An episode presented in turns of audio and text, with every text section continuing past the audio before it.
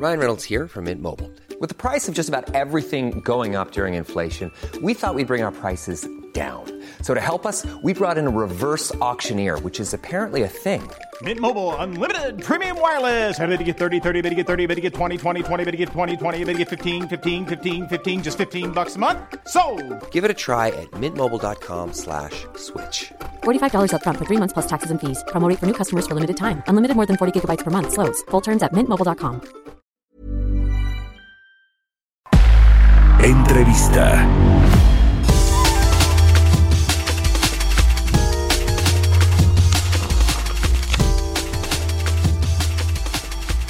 Y bueno, le decía que ayer estalló pues un paro indefinido de los comisionistas del gas LP en la Ciudad de México, que son pues estos intermediarios a través de los cuales se distribuye parte de este producto en los hogares, en las casas, en los comercios, el gas LP que pues en realidad lo que dicen las autoridades de la Secretaría de Energía pues es que no reconocen esta figura de comisionistas que son intermediarios entre los fabricantes o los que importan el gas LP, los que lo producen y lo y lo y pues lo venden a estos comisionistas. O a través de estos comisionistas es que llega al consumidor final lo que sucedió ayer pues eh, ya se venía anunciando los eh, controles de precios parece que no han funcionado o les han pues eh, mermado las ganancias a los comisionistas y en general pues a todo este negocio del gas LP. Vamos a analizar este tema con eh, Beatriz Marcelino Estrada, ya es experta en el sector energético, directora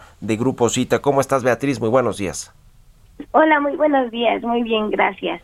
¿Cuál es el meollo del asunto de esta, este enojo de los comisionistas de gas LP que pues terminó ayer casi en los golpes y con uno de ellos que creo que era uno de los líderes pues eh, con, con la manguera ahí de gas LP tratando de pues que los policías no, no, los, no los estuvieran ahí cercando. ¿Cómo ves este asunto? ¿Qué hay de fondo además de pues el control de precios y la creación de una empresa estatal que se llama Gas Bienestar? Pues mira, el enojo principal ha sido o fue por el aumento del precio que no no no relativamente, es decir, eh, se ha venido, ustedes han visto que se ha venido incrementando el precio del gas LP y que el precio del gas LP o de cualquier combustible, de cualquier hidrocarburo, pues es incontrolable ya que viene por, por factores internacionales. Y este fin de semana se incrementó un 6.6% en materia de mod fuel. Pemex lo incrementa 70 centavos y en, en hacia las plantas de distribución. Y la Comisión Reguladora de Energía en sus precios finales lo incrementa solamente 22 centavos.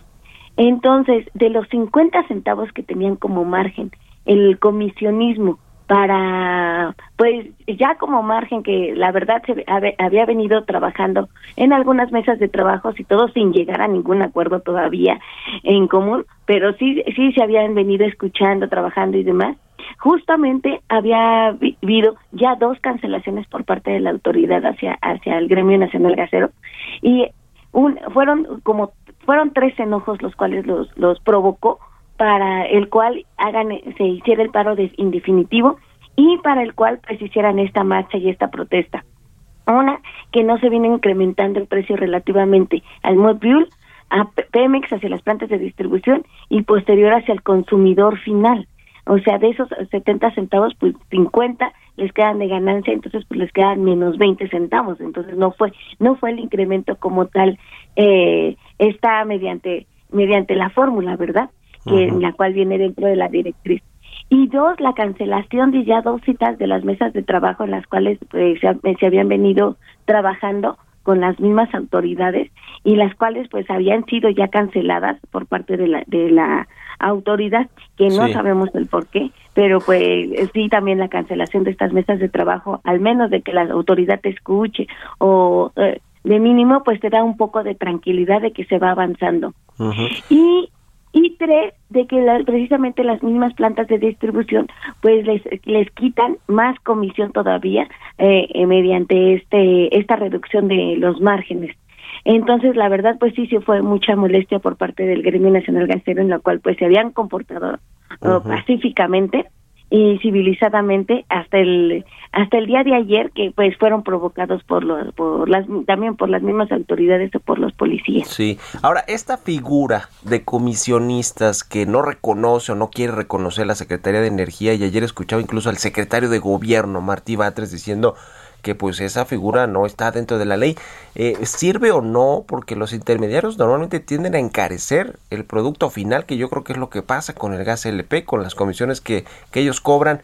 Eh, ¿Cómo ves esta figura? Porque ya la autoridad, la Secretaría de Energía, pues ya la puso en duda y en una de esas ya no la reconoce y pues se pueden hacer los paros que quieran, pero no va a reconocerlos la, la, la, CENER. ¿Cómo ves este tema, la figura? Explícanos un poco cómo, cómo surgió y, y, y, si es válida o no, para qué sirve un intermediario en el gas LP. Pues prácticamente, ¿por qué sirve? Esto se ha venido trabajando no ahorita, viene desde años, hace más de 30, 35 años que existe este sí, comisionismo, sí, sí. E hizo principalmente en el Valle de México y en la Ciudad de México. Por, sirve no tanto, ellos se hacen llamar comisionistas, pero si uno lo ve de diferente forma, son los vendedores. Ajá, uh -huh. son los vendedores o son los promotores de, de, las marcas, de las diferentes marcas y de las diferentes empresas del gas LP.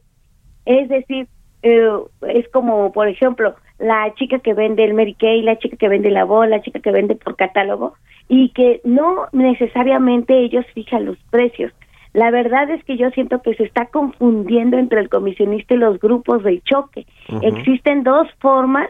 El comisionismo es el chico que sale a vender por medio de su pipo, por sus camiones de reparto, o incluso que hasta ya tiene expendios de gas LP, estaciones de carburación, porque ya también le, y le invierten, le invierten porque compran, yo los llamo microempresarios, eh, y le invierten a sus pipas, le invierten al mantenimiento, le invierten a su regulación, le invierten a, a, a, sus permisos, que pues también sabemos que pues los mismos de la Comisión Reguladora pues los han detenido, ¿verdad? En estos dos años. Y ellos les dan un precio fijo, les dan el precio fijo ahorita por los precios máximos y anteriormente les daban el precio de las mismas plantas de distribución por medio de la aplicación de, de gas de Amigas de, de, la Comisión Reguladora de Energía. ¿Por qué? Porque esas ventas las tiene que reportar la planta de distribución que les vende.